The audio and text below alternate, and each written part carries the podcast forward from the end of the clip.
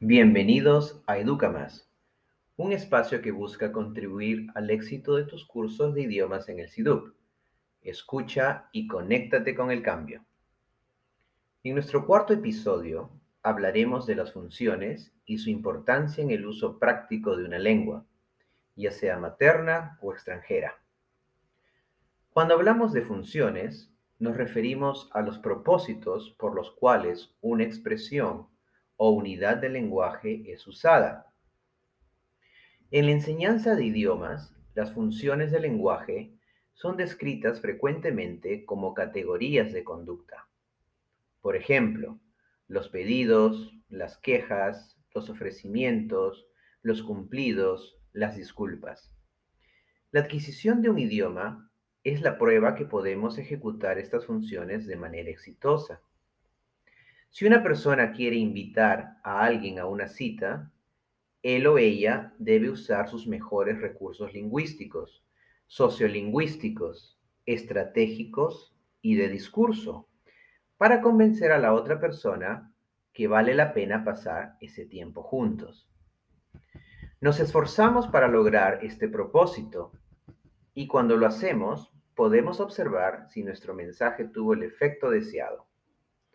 Claro, el ejecutar una función exitosamente no significa que lo que queremos conseguir se consiga, simplemente que lo hemos expresado y esperamos el mejor resultado.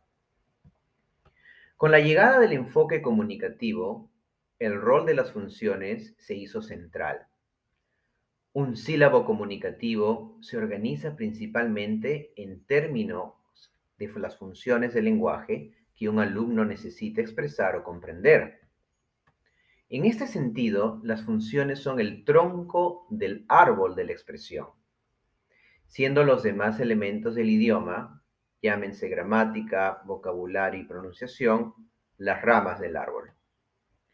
Ahora bien, cuando preparamos nuestra sesión de aprendizaje, hay ocasiones en las que no tenemos a las funciones como el eje desde donde vamos a organizar todas las actividades. Hay veces nos centramos en lo formal o lo mecánico del proceso. Sin embargo, para ser coherentes con el uso real del idioma, debemos tener claro qué función comunicativa los alumnos van a ejecutar y qué técnicas vamos a aplicar para que los alumnos puedan comunicarse de manera exitosa.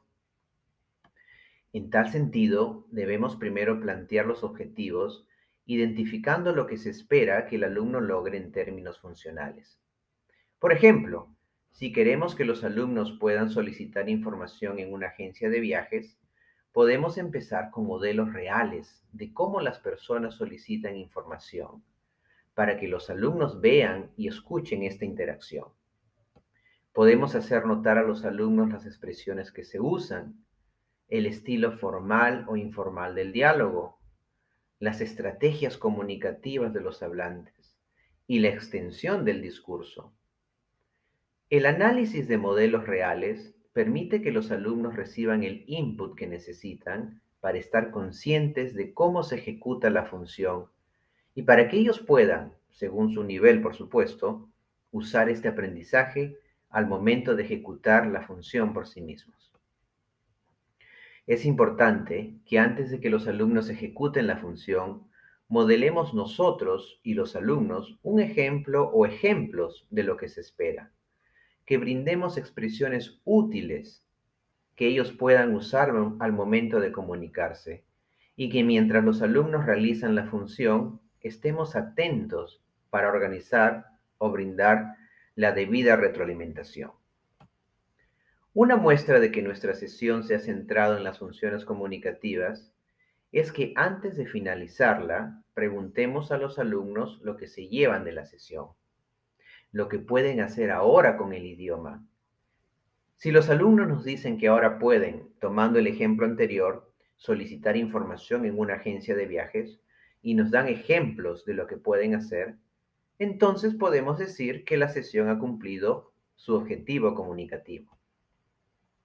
Pero si los alumnos nos responden diciendo que ahora conocen el imperativo o los verbos modales o solamente palabras, Esto va a ser un indicador que nuestra sesión se centró en la gramática o vocabulario y no en lo funcional.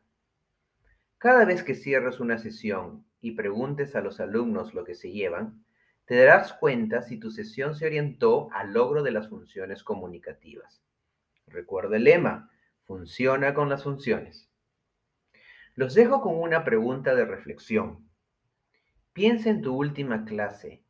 ¿Esta se orientó al logro de una o más funciones comunicativas?